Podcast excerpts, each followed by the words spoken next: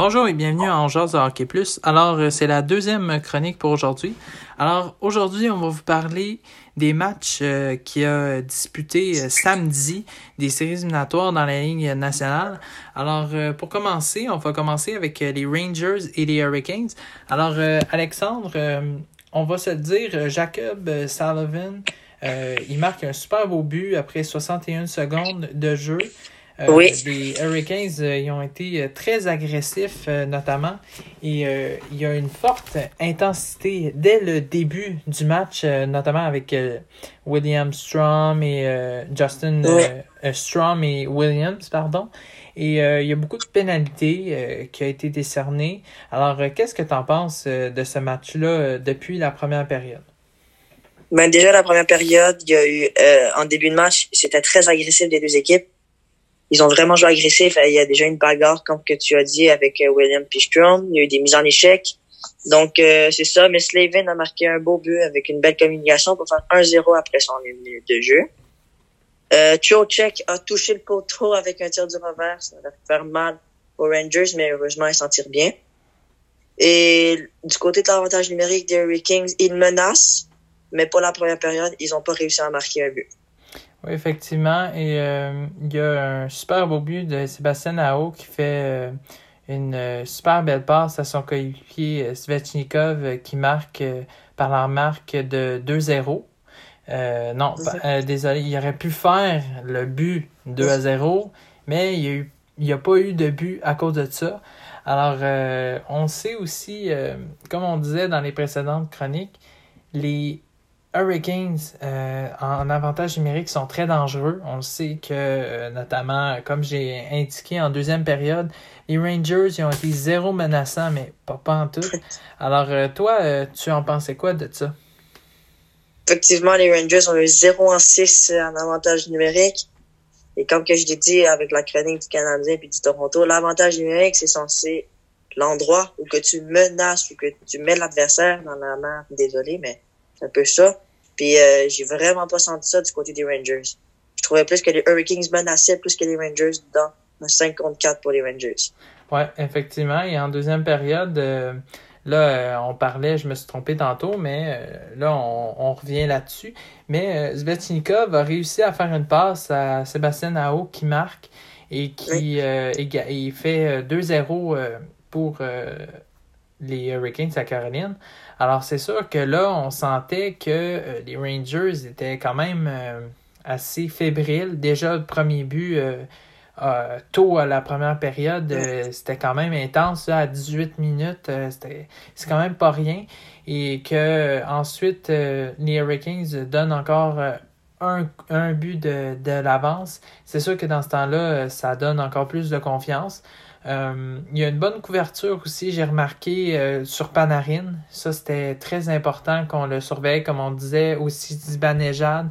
Ils ont été super bien couverts. Euh, alors, aussi, on, va se dire, le but de Lindgren, le frère de Charlie Lindgren, qui joue avec les Rangers de New York, on va se dire, ça a été un peu chanceux son but. Alors, qui fait la marque de 2 à 1. Alors, qu'est-ce que tu en penses, toi, de la deuxième période? Du côté de la deuxième période, euh, comme tu as dit, le but d'Ao, qui a fait 2-0. Euh, les 15 menacent encore Lundqvist avec des tirs, mais ce gardien, il fait juste laisser un but passer. Euh, ensuite de ça, euh, les Rangers ont de la misère en avantage numérique. Et puis je le redis ça, il faut vraiment que s'ils veulent battre les 15, puis ils ont des pénalités, ils doivent marquer sur le power play. Mm-hmm. Puis ensuite de ça, Long, Lundqvist a, a, été, a été fort, mais sur le but d'en haut, c'était un beau but, alors il n'est plus rien. Ouais, et aussi, euh, là, on va revenir, euh, on va continuer pour la troisième période. Euh, les Hurricanes, on sentait un peu de fatigue du côté, surtout aussi des Rangers, parce que ça patinait beaucoup, il y avait beaucoup d'intensité, on sentait qu'ils étaient fatigués des deux côtés. Mais Gardner manque une chance en or de marquer et donne l'avance euh, qui aurait pu donner l'avance de 3-1 pour euh, les, les Kings. Euh, alors, c'est sûr que dans ce sens-là, c'est dommage parce que ça aurait pu faire encore plus mal, mais bon, c'est pas bien grave parce que là, Martin euh, Niklas, il, marque le troisième Ouais. but, justement. Alors, euh, qu'est-ce que tu en as passé de ce but-là? Un autre but en avantage numérique, ben c'est c'est un tir sur euh, réception. C'était un tir normal, comme que je pourrais dire. Puis ça, ça fait 3-1. L'autre coup, ça aurait pu arrêter le tir, mais bon. Il l'a pas fait, puis ça, ça l'a fait mal aux Rangers. Effectivement, et euh, comme on disait tantôt, Panarin est invisible. Euh, Mark Bingo. Stahl, il a marqué un super beau but qui euh, faisait la marque de 3-2 pour euh, les Hurricanes, mais euh, il manquait de temps aux Rangers et les euh, Hurricanes se sauvent avec la victoire euh, dans la marque de 1-0 pour la série. Alors euh, maintenant, euh, Alexandre, euh, tu as couvert le match Islanders contre Panthers. Qu'est-ce que tu en as pensé de ce match-là? Dis-nous les trois, les trois périodes. Donc, en première période, il y a des mises en échec du côté des Panthers. Ils jouent très physique, dont une sur Boychuk. Et il a été ébranlé, mais il revient dans le match pour la première période. Ensuite de ça, les Panthers, ils font des pénalités inutiles, des coups de bâton pour absolument rien. Je comprends pas. Et euh, ensuite de ça, Pajot fait la marque de 1 à 1. Et ça, c'est mon joueur à surveiller chez les Islanders. C'est son premier match en série avec les euh, Islanders de New York. Et euh, il vient faire sentir sa présence avec un but de 1 à 0. Ensuite de ça, les Islanders ont un très bon désavantage numérique. Ils laissent pas de but passer du côté des, euh, des Panthers. Alors ça, c'est très bien. Bobrovski, euh, on va pas se le cacher, c'est un gardien qui, euh, qui a des hauts et des bas, mais dans ce match-là, il a été incroyable. Mhm. Il a fait des arrêts que ça le répète 6-0 pour les Islanders Ouais. mais il a, il a été solide. En Mhm. deuxième période, Matheson plaque Bochuk sévèrement et euh, Bochuk ne revient pas de la rencontre, en fait. Mhm. Et il- c'était, c'était limite de la suspension. Moi, il a donné un deux minutes. Mhm. Donc, euh, et c'était très, très, très limite. Un coup d'épaule à la tête, c'est, ça. Ça l'a faire mal aux Panthers pour euh, plus avoir Matheson. Ouais. Euh, les Panthers, quand ils ont la rondelle, ils font des passes et des tirs. Je dis les tirs, c'est important de tirer sur le gardien pour pouvoir marquer des buts et les Panthers, ils les font très, très bien. Mhm. Du côté des Islanders, euh, ils menacent en deuxième, euh, beaucoup de tirs et Beauvilliers fait un 2-0. Un tir frappé en avantage numérique qui passe entre les jambes de Bobrovski. Euh, eh bien, c'est 2-0 pour les Islanders en fin de deuxième. Varlamov, on va pas se le cacher, euh, très, très beau match. Ouais. Un excellent match. Très solide sur les. Panthers. Euh, 23 secondes après que la troisième période entame, Huberdo fait 2 à 1 avec un tir du revers. Euh, un peu chanceux, je veux dire, parce que la rondelle a touché le patin Mhm. d'un joueur, puis la rondelle a atterri sur la palette d'Huberdo. Ouais. Mais bon, ça l'a rentré. Bobrovski, encore une fois, en troisième, est sensationnel. Et je peux pas dire qu'il sauve les Panthers du match, mais il l'a sauvé d'un 4 à 1, je vous dire. Ouais. Du côté de la troisième des Islanders, euh, il patine, les Islanders, c'est fou. Il Mhm. patine pour aller chercher les rondelles, il patine très, très, très, très, très. Et il continue à attaquer même ses 2 à 1 pour faire un 3 à 1. Et il, euh, en fait, il, euh, il remporte la victoire 2 à 1 face aux Panthers. Parfait. Alors, euh, de mon côté, euh, pendant que tu écoutais ce match-là, moi, j'écoutais les Hawks et les Oilers qui, moi, pensaient que les Oilers allaient gagner. Et non, quelle surprise. En première période, il y a eu les Hawks qui étaient en feu. Euh, mais malheureusement, euh, ça n'a pas été le cas au début, début, par contre. Il y a une super belle passe de Dreisaitl euh, qui fait la marque de 1-0 avec un super beau but de Connor McDavid qui, on se doit se dire, c'est le seul qui s'est présenté avec Dreisaitl. euh, qui marque en avantage numérique. Justement, on en parlait en plus. En avantage numérique, je pense euh, ils ont euh, 95% euh, des chances, si je ne me trompe pas, euh, de marquer en, en avantage numérique. Alors, c'est pour ça qu'on dit qu'il ne faut pas laisser des avantages numériques aux Oilers parce qu'ils sont vraiment dangereux. Malheureusement, là, c'est là où ça se gâche. Strom, un but chanceux, marque l'égalité pour Chicago euh, contre Mike Smith qui est dans le filet des Oilers, qui, je dois dire, a très mal joué. Euh, ensuite, le capitaine Jonathan Taves marque euh, 2 à 1 pour Chicago. Là, on sentait euh, que l'équipe était euh, un petit peu fébrile du côté des Oilers. Ensuite, Brandon Sad qui fait mal encore, qui donne l'avance de 3-1 à son équipe. Et encore, Jonathan Taves, le capitaine, qui marque 4 à 1. C'était sa période à lui dans ce match-là. Et c'était une domination totale de Chicago. Alors, c'était un peu gênant pour les Oilers. Deuxième période, les Oilers sont plus agressifs, mais ça fonctionne. Rien fonctionne, pardon. Euh, euh marque un but, 4-2 Chicago. Ensuite, euh, depuis euh, le début de la première période, les deux équipes, on va se dire, étaient tellement indisciplinées, ça n'avait aucun bon sens. J'ai jamais vu autant de pénalités dans un match dans les séries jusqu'ici. Je pense que c'était le match où il y avait le plus de pénalités que euh, Rangers et Hurricanes. Alors, euh, Mike Smith, euh, après le but de Kubalik, qui fait la marque de 5 à 2, là, on décide de chasser Mike Smith. Il était temps parce que moi, je l'aurais enlevé déjà à 3, au troisième but qui a donné, moi, je l'enlèverais. Là, Chicago est confiant, est agressif. Et là, Duncan Keith, il fait encore plus mal aux Oilers avec la marque de 6 à 2. Là, on se dit, ouf, Là, ça devient lourd, là, les Oilers, parce que là, on est rendu en, deuxième période. Il reste plus beaucoup de temps, alors ça va être dur à remonter. Et là, euh, rendu à la dernière minute de, jeu en deuxième période, ça n'a rien changé. Même le gardien, des fois, on le sait quand on change de gardien, il y a une petite dynamique. Pas en tout. Alors, on va maintenant en troisième période. Mata qui vole un but des Oilers. Le bout du bâton c'était complètement chanceux, là, j'en revenais pas, mais moi, j'étais comme, mais non, tu me niaises, c'est, c'est, tellement chanceux. Mais bon, James Neal, il marque 6 à 3 Chicago. Nugent Hopkins, qui marque 6 à 4. Là, on commençait à avoir, whoop, est-ce que les Oilers se sont réveillés? Malheureusement, euh, il manquait de temps. Alors, euh, Chicago remporte euh, le premier match 6 à 4. Alors, moi, j'ai été très gêné. Je m'attendais pas du tout à ce que les Oilers perdent le premier match, surtout contre les Hawks. Je pensais qu'elle allait se faire planter. Mais bon. Alors maintenant, on se disait, est-ce que le Canadien de Montréal serait capable de faire aussi comme les Blackhawks de Chicago? Alors, euh, comme Alexandre euh, n'a pas euh, pu être là à la première période, je vais vous la résumer. Et ensuite, Alexandre a vu la deuxième et la troisième. C'était tout un match.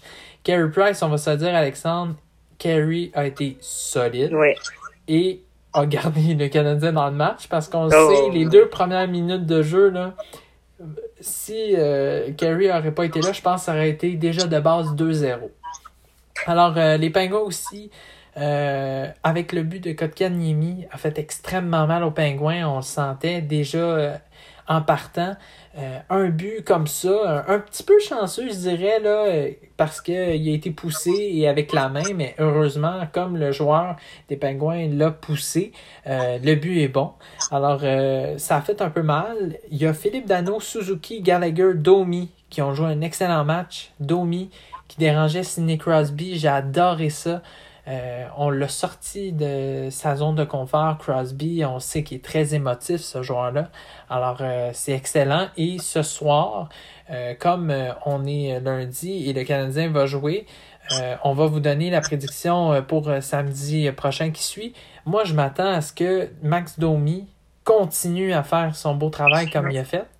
Alors, c'est sûr que si on continue à faire comme euh, ce match-ci, euh, qui était hier, avant-hier, pardon, euh, moi, je verrais pas pourquoi le Canadien ne pourrait pas éliminer les Pingouins. Et aussi, on va se dire, Alexandre Kotkaniemi a joué un excellent match. Je trouve que le remettre à Laval, ça n'a pas été une mauvaise idée finalement. Joël Bouchard a fait un excellent travail pour son développement. Alors maintenant, Alexandre, je te laisse décrire la, première, la deuxième période. On va le faire ensemble. Mais euh, moi, je trouve que. Qu'est-ce que tu en as pensé? Mais moi, je trouve que les, les, défenseurs ont très bien joué en défense. Effectivement, les défenseurs ont bien joué. Euh, Weber bien, a fait des tirs sur le but. Sherrod a fait des tirs sur le but. Petrie a fait des tirs sur le but, dont l'auteur du but gagnant. Mais euh, très bon match des défenseurs, comme tu dis. Euh, un peu après la 5 minutes de jeu, Nick Suzuki fait 2-0 Montréal avec un tir du poignet partie supérieure. Très, très, très beau tir avec une belle passe de Kotkaniemi. Et le but de Et- Crosby, qu'est-ce que t'en penses?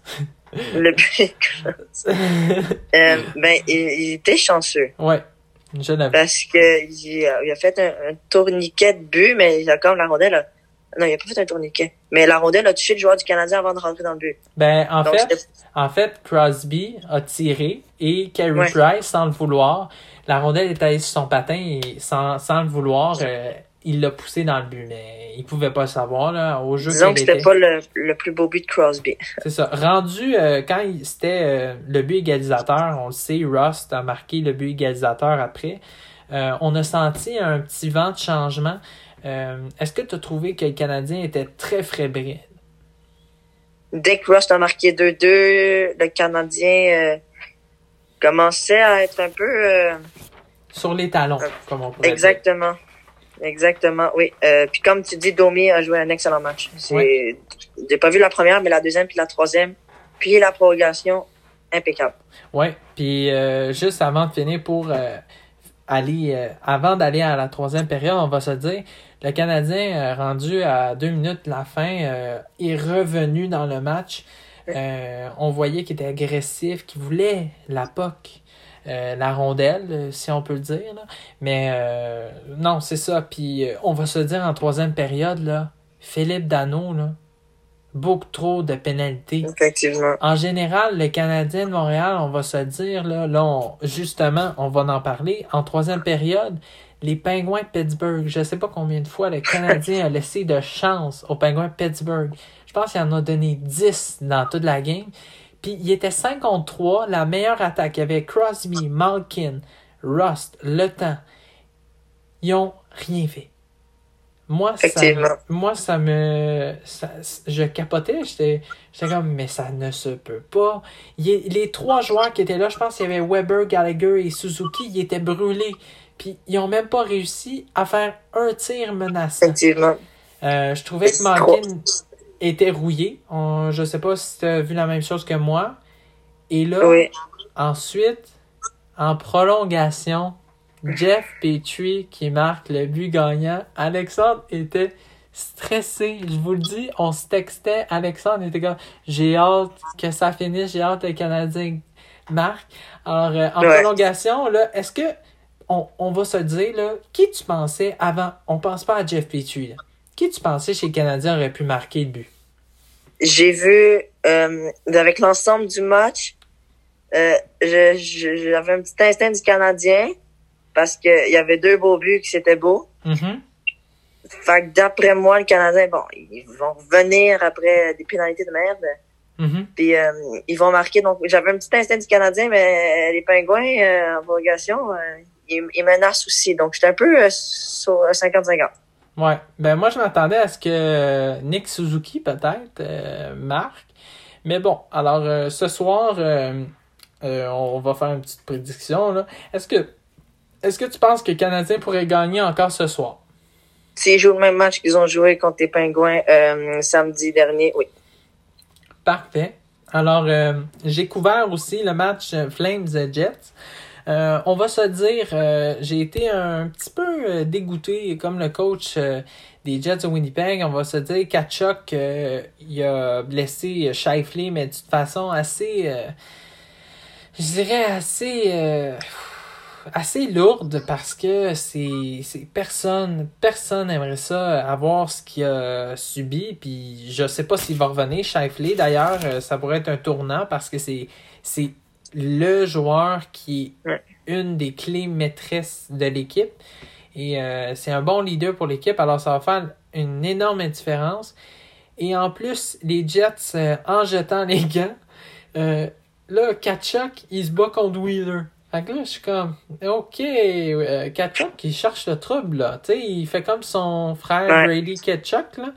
Alors, euh, c'est sûr que là, rendu là, à un moment donné, euh, Kachuk euh, décroche, là, puis il joue au hockey, là. Parce que c'est pas un bagarreur, là. Puis, euh, mais ça a été quand même 50-50, je te dirais, là. euh, mais bon. Là, les Jets se sont dit on va arrêter le niaisage. Là. Alors, Andrew Cope, il marque un joli but. 1-0, les Jets en avantage numérique. Mais là, en deuxième période, c'est là que ça se gâche pour les Jets.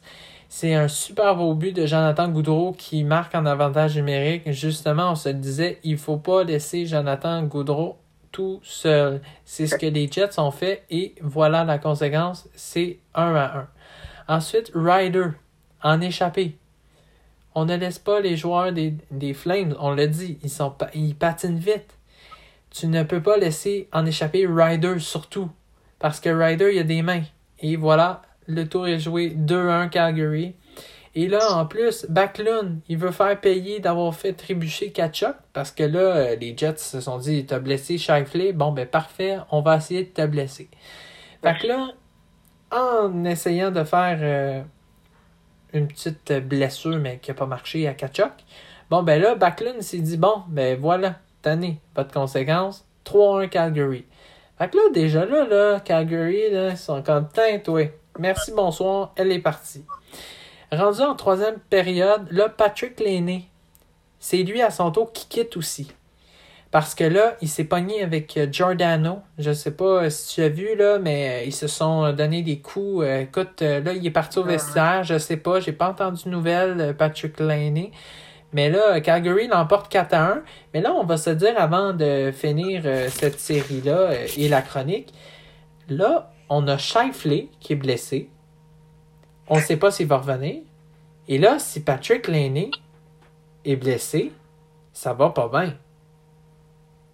Alors, euh, à suivre pour euh, à suivre pour euh, l'équipe les Jets. vraiment, ils sont pas chanceux. Alors, euh, c'était tout pour les matchs de samedi.